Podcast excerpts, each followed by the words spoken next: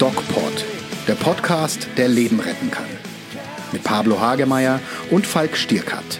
Hallo Freunde, hier ist der DocPod mit Doc Pablo. Und Doc Falk, hi. Oh, hi, wir, wir hoffen, ihr habt äh, tolle Ostern gehabt. Pablo, wie waren deine? Ja, wir, wir hoffen es auch. Ja, wir sind noch mittendrin. Also ich bin noch, stecke noch hier im Osterfieber. Ähm, und muss mich noch erholen von dem Konsum diverser Früchte aus dem Paradies in Form von flachen äh, Teigwaren mit Belege und belegten äh, verschiedenen bunten Dingen und äh, Bistecca, also unglaublich klasse äh, Nahrungsmittel hier, Fleisch, Wo bist du denn? Pizzen, Salaten. Wo bist du denn? Also Früchte auf dem Paradies klingt ja eher wie, ähm, keine Ahnung, Mallorca oder Lorette Mar. Nee, also ich bin, wir sind in, in Südtirol und äh, da ähm, haben wir äh, ein, ein, schönes Plätzchen entdeckt und machen hier echt die Sachen, die man hier so macht, also wandern und relaxen und essen. Schön, schön, schön. Das freut mich äh, für dich. Ich hatte Dienst über Ostern und zwar irgendwie fast durchgehend. Das habe ich mir selber so ausgesucht, aber naja, klar, äh, entsprechend bin ich eifersüchtig auf dich. Naja, aber du bist ja auch ein bisschen, äh, was das betrifft, äh, extrem engagiert und schmeißt dich immer in die Dienste rein, was ich bewundere. Von aber du bist ja noch jung. Ja, du nicht. Pablo, äh, diese Woche wollen wir in unserem ähm, DocPod, der wie immer gesponsert wurde vom Medic Center in Nürnberg, wofür, uns, für, wofür wir uns recht herzlich bedanken wollen, über ein Thema reden, was uns äh, per Instagram, der DocPod, zugetragen wurde. Und das finde ich super, weil ja. ähm, die Leute mit uns über Instagram kommunizieren und uns bitten, Themen zu besprechen, die sie interessieren. Das finde ich wirklich, wie, wie findest du das, Pablo? Ich finde das klasse. Ja, ich finde das auch klasse. Ich finde das äh, super. Ich habe ja äh, bin ja jetzt nicht so ein Instagram, ähm, wie soll ich sagen, Nerd oder oder oder ähm, ähm, ja, Fanatiker.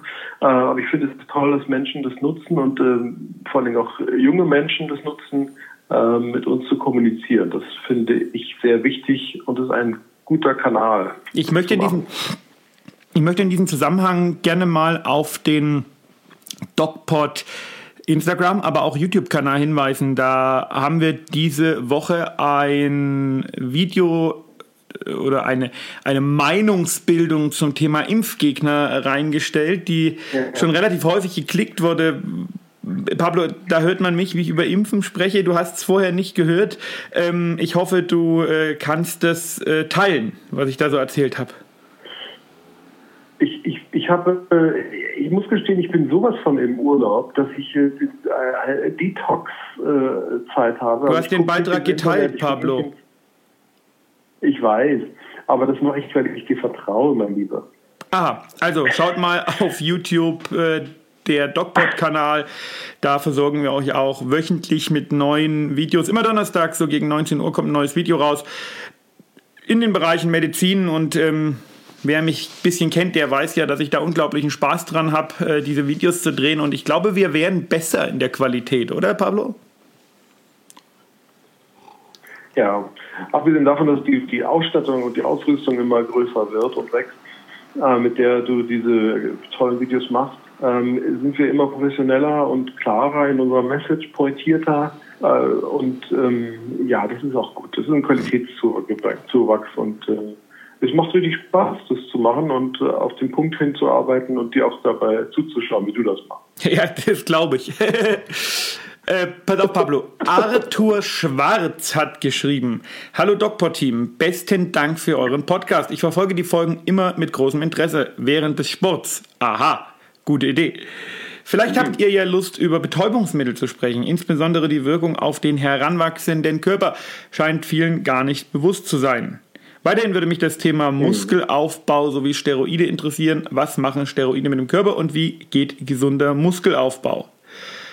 Vielleicht passt ja etwas in euer Konzept. Liebe Grüße aus, pass auf, Köln. Ja. Aus Wahnsinn. Köln werden wir, in Köln werden wir gehört. Ja. Toll. Grüße nach Köln. Grüße nach Köln und äh, an den Rest der Welt, der uns wöchentlich hört, mit, verbunden mit einem Dankeschön. Gesunder Muskelaufbau ist, glaube ich, ein Thema für sich. Ähm, da wird es hm. nicht um, das, um Training drumherum gehen, ähm, leider Gottes. Aber ich denke über äh, Drogen und äh, Drogenkonsum Drogenkonsum im äh, jugendlichen Alter können wir uns mal unterhalten. Und das ist ja so ein bisschen eher deine Domäne als Psychiater. Ne? Wie, wie, wie, wie siehst du das? Es gibt ja diesen Drogenreport, der äh, regelmäßig rauskommt und der eigentlich ein ähm, ja, durchmischtes Bild zeichnet. Ähm, wie siehst du mhm. das? Wo, wo stehen wir? Ja, ich habe dafür auch ein bisschen schon mal recherchiert und mir den angeschaut und was ich nicht wusste, ist, dass der Drogenkonsum, also der Konsum psychotropher Substanzen zugenommen hat. Also extrem, also auf dem Höchststand ist im Grunde genommen. Zählt da das von und, uns so geliebte äh, Marihuana mit rein? Also von dir, von mir nicht so. Also Marihuana ist damit reingerechnet, aber, der, aber trotzdem hat der, der Konsum von Opiaten auch zugenommen. Das hätte ich auch nicht gedacht. Kokain einerseits, ist ja kein Opiat, aber Opiate an sich hat auch zugenommen. Das finde ich schon erstaunlich. Weltweit, ne? Ja. Oder deutschlandweit? Ein, du hast da jetzt. Ein, ein Welt, Welt, weltweit habe ich, hab ich äh, gelesen. Und vor allen Dingen ein Fun Fact am Rande in diesem Zusammenhang, was glaube ich so funny ist, aber zumindest für die, äh, die zurückbleiben, ist es zumindest ähm, dankbar und hilfreich. Der, die Statistik hat sich verbessert, was den Organ die Organspende in Amerika betrifft. Denn es gibt viel mehr Opioid-Tote dort oh. als, als, noch vor Jahren. Und dadurch ist natürlich die, ja, die, die, die, die, die Häufigkeit der, der zur Verfügung stehenden Organe zur Organspende extrem gestiegen. Also das hat ein, naja, man wäre sarkastisch, wenn man sagt, einen positiven Effekt, aber. Ja, ähm, ich glaube auch die Wortwahl Fun Fact ist etwas schwierig genau. gewählt. Äh, aber es ist eine statistische, eine, ja, ja, aber es ist eine statistische, ja, wie nennt man es, eine statistische Auswertung? Auffälligkeit. Und ähm, das, fand, das ist mir aufgefallen. Ja, das wollte ich nämlich gerade sagen, zu, diesen, äh, zu, zu diesem erhöhten weltweiten Drogenkonsum äh, gehört ja sicherlich auch dieses riesige Problem, was die Amerikaner haben dazu, ne? Weil bei denen ist ja hat ja eine ganze Ärztegeneration, äh, das ist, gibt's ja so über, gab's ja noch nie wahrscheinlich im, im äh, Laufe der Medizingeschichte, mhm. dass eine ganze Ärztegeneration eine ganze Menschengeneration mehr oder weniger äh, unter Drogen gesetzt hat. Ne? Die, die Amerikaner, mhm. Ende so 90er, 2000er Jahre, Zahnärzte, Ärzte bei Schmerzen gab es da kein Ibuprofen oder Paracetamol. Da wurde nee. sofort mit, mit Opioiden da reingeknallt. Und da muss man sich schon ja. fragen, ähm, es gibt ja äh, auch, auch hier in Deutschland immer noch sehr ähm, Amerika-gläubige Ärzte, aber ich sehe mittlerweile viele Dinge, die aus Amerika kommen, ähm, auch Studienergebnisse, zumindest mit, ähm, mit, mit deutlichem Abstand und einer gewissen Kritik, weil die Amerikaner, ähm, es ist nicht das geheiligte Medizinwesen und es ist auch nicht ähm, der Weisheit letzter Schluss, ganz im Gegenteil. Die Amerikaner haben jahrelang mhm. unglaublich großen Mist gebaut. Ne? Mhm. Ja. ja. Vielleicht sollten wir ein bisschen was erzählen, wieso man darauf kommt, als Arzt äh, so starke Schmerzmittel zu geben. Normalerweise ist es doch so, dass man äh, das abgestuft macht, wenn man eben Schmerzen hat.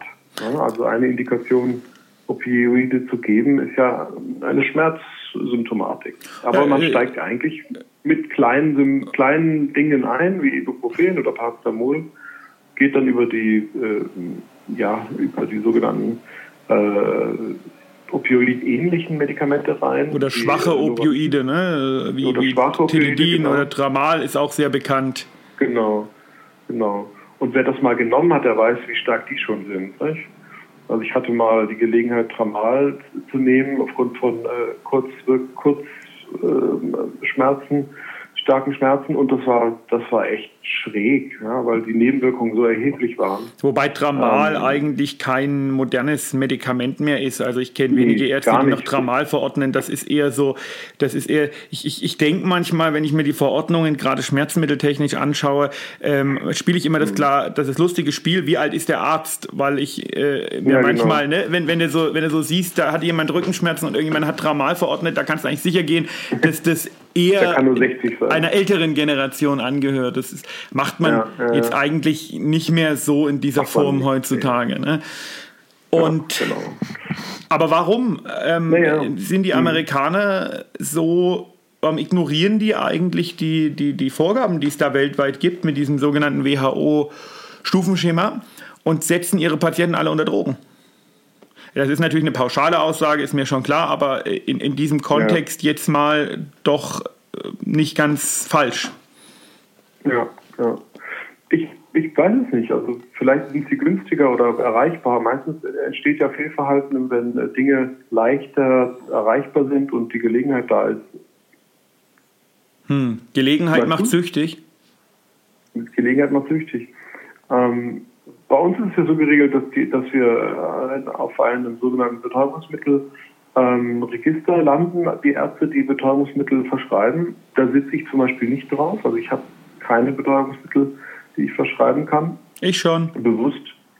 Ja. Na, ich Bewusst, muss. weil ich ja in einer Du, du, musst ja auch genau, aber ich bin in einer kleinen äh, Praxis für Psychotherapie und äh, wenn meine Klienten wüssten, dass ich Betäubungsmittelrezepte in der Praxis habe, ich glaube, dann wäre die auch mal aufgebrochen. Also es ist, fördert natürlich auch ein gewisses kriminelle Energie oder eine gewisse tja, verleitet so ein Ja gut, aber da hast du ja keine äh, Chance. Ne? Die Betäubungsmittel sind ja in einem, äh, da gibt es ja, gibt's ja starke Richtlinien. Also du darfst, äh, im, also darfst du schon, aber zum Beispiel, ich kenne keinen so Arzt, der sie zu Hause aufbewahrt. Ähm, dann äh, muss das in, in einem Safe sein. Der Safe muss äh, am Boden festgeschraubt sein. Also da hast du keine genau. Chance dran zu kommen. Selbst wenn du die Praxis ausraubst, kommst du an das kommst du nicht ran. Der Safe ist das Letzte, was steht. Also ja, äh, da gibt es so strenge Vorgaben keine Chance. Ja, genau. Die Vorgaben sind sehr streng, aber trotzdem äh, züchtet man sich auch manchmal oder erzieht sich, äh, positiv formuliert, äh, ein gewisses Klientel und das ist nicht immer unproblematisch. Ne? Ja, hast du denn Erfahrungen damit? Ist in Amerika die Verschreibungspraxis von stärkeren Opioiden einfacher als in Deutschland? Ähm, ich, ich meine ja, aber das ist jetzt tatsächlich nur eine Meinung. Ich habe da keine Fakten drüber. Ähm, in Deutschland ist es stark reglementiert, wie du sagst. Ja, absolut, und, ja. Und, ähm, und äh, das macht auch Sinn.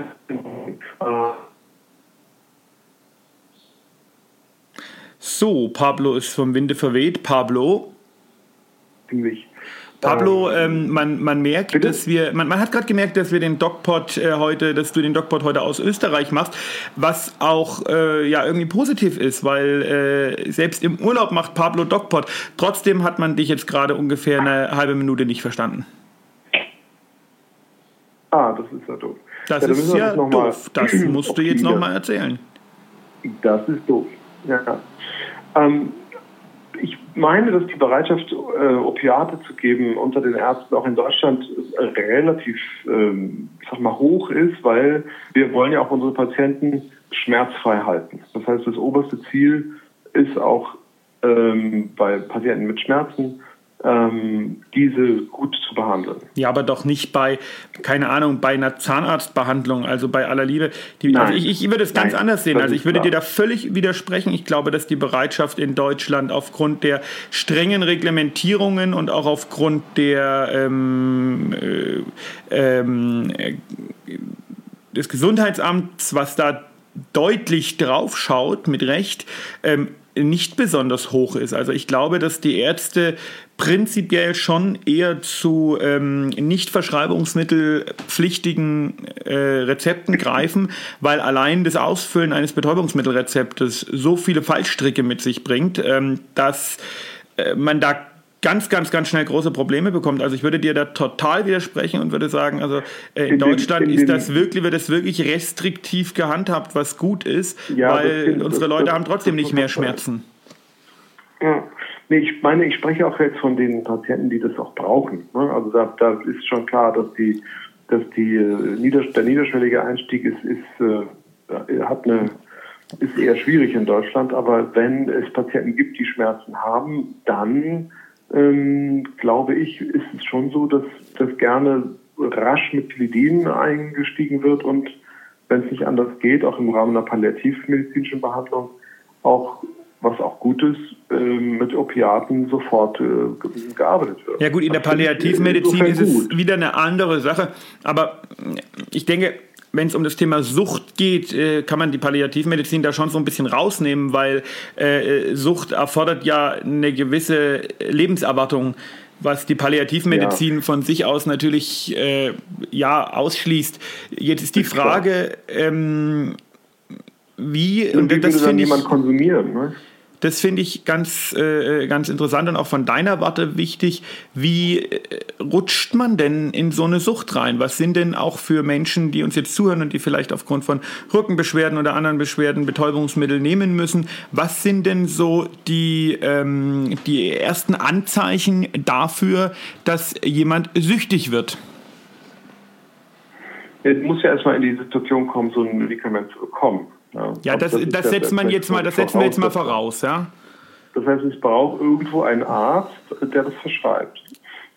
Das, das jetzt also mal vorausgesetzt. Wie äh, merkt denn der Patient, dass er süchtig wird? Es gibt ja Suchtkriterien, also Suchtverhalten äh, ähm, und Suchtsymptome, äh, die der Patient entwickelt. Äh, ein paar davon. Also das eine wäre, dass die Dosis des Medikaments ähm, muss gesteigert werden und muss auch regelmäßig eingenommen werden. Das wäre also ein Kriterium. Das heißt, wenn er das Medikament nicht regelmäßig einnimmt, entwickelt der Patient Entzugserscheinungen. Also nicht Schmerzen, da geht es nicht darum, weil ich meine, logischerweise muss das Medikament, wenn jemand Schmerzen hat, regelmäßig eingenommen werden, weil er hat ja Schmerzen. Aber davon reden wir nicht. Ja, na gut, da wird es wahrscheinlich beides haben. Es kann durchaus sein, dass er Schmerzen hat. Andererseits ähm, entwickelt er dennoch Entzugserscheinungen. Ja, das ist ja manchmal hat man ja doch beides. Und die Dosissteigerung ähm, führt dann dazu, dass die Schmerzen längst weg sind oder gut behandelt sind, aber dennoch hat der Körper so eine Art Suchtdruck, also ein Verlangen, äh, ein körperliches oder eben ein psychisches Verlangen nach diesem Medikament. Bei Opiaten ist es eher ein ein körperliches äh, Verlangen, weil ähm, Opiatentzug ist relativ unangenehm, äh, wie so Grippesymptome. Ähm, und Turkey, äh, das ne? will der, das, das will der, der Turkey, genau das will der, der, der, der, der die Dinge nutzt, äh, natürlich nicht haben. Und das ist ganz interessant. Also ich habe viele solche, ja. ach so, Entschuldigung, ich habe viele solche Patienten auch im Bereitschaftsdienst, ähm, die auch schon von relativ, ähm, was heißt viele, einige, die auch schon von relativ ähm, schwachen Schmerzmitteln, wie zum Beispiel dieses Tramal, von dem wir gesprochen haben, von dem ich überhaupt kein Fan bin, ähm, süchtig sind. Und das ist für die eine riesen, riesen Riesenproblem. Und ähm, ich habe das Gefühl, dass wir da in Deutschland ziemlich starke Probleme haben mit, der, äh, mit dem Management, weil die Suchtpatienten, die ich kenne, ähm, da ist es ganz schwer, die, die anzubinden. Ja? Also ähm, das ist irgendwie, äh, von meinem Gefühl her, stehen die so ein bisschen auf verlorenem Posten. Ja, es sind oft, äh, sind das oft ganz, ja, so, so, wie soll ich sagen, so Verläufe, die, die so, dass die so dahin äh, stolpern. Also, äh, die kriegen das Medikament über den Hausarzt, brauchen es auch eine Zeit lang, dann brauchen sie es wahrscheinlich nicht mehr, bekommen es aber dennoch weiterhin, weil sie vielleicht jetzt zu Unrecht, sage ich mal, ähm, es, es trotzdem noch einfordern, ja, aber ja, eigentlich nicht mehr wollen. Ja, ja, naja, und ähm,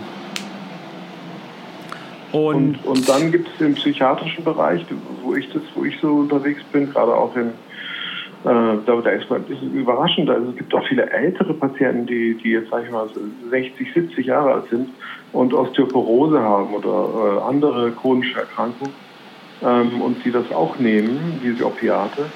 Ähm, und wo ich mir nicht sicher bin, ob sie sie wirklich bräuchten. Also wo quasi die subjektive Schmerzwahrnehmung ähm, schwer einzuschätzen ist durch den Behandler und der Behandler wird dann eher das Opiat weitergeben, als äh, einen Entzug durchzuführen. Ja, ist die Frage, ne, ob, man, ob man ältere Menschen, die eine offensichtlich äh, äh, schmerzhafte Erkrankung haben, wirklich, ähm, ob, ob man die wirklich noch in den Entzug packen muss. Ähm, mhm. Pablo, das ist ein super spannendes Thema und ich habe so das Gefühl, dass wir uns da nächste Woche nochmal drüber unterhalten sollten, weil unsere Zeit ist schon wieder um. Ähm, mhm. Und ich denke, ähm, jeder, der aufmerksam zugehört hat, merkt, das war heute ein, ein, ein Dogpod, der nicht ganz in der Studioatmosphäre stattfand, in der er normalerweise stattfindet, denn ähm, eigentlich ist Pablo im Urlaub. Und für den leichten Qualitätsverlust entschuldigen wir uns natürlich. Ähm, vielleicht kann man ja ähm, nächste Woche nochmal so ein bisschen intensiver über das Thema sprechen. Die, Unbedingt. Wir, wie ihr merkt, sprechen wir gerne über Themen, die ihr uns vorschlagt. Schreibt uns doch auf Instagram, der DocPod, äh, abonniert gerne unseren YouTube-Kanal. Äh, da geben wir uns immer relativ viel Mühe.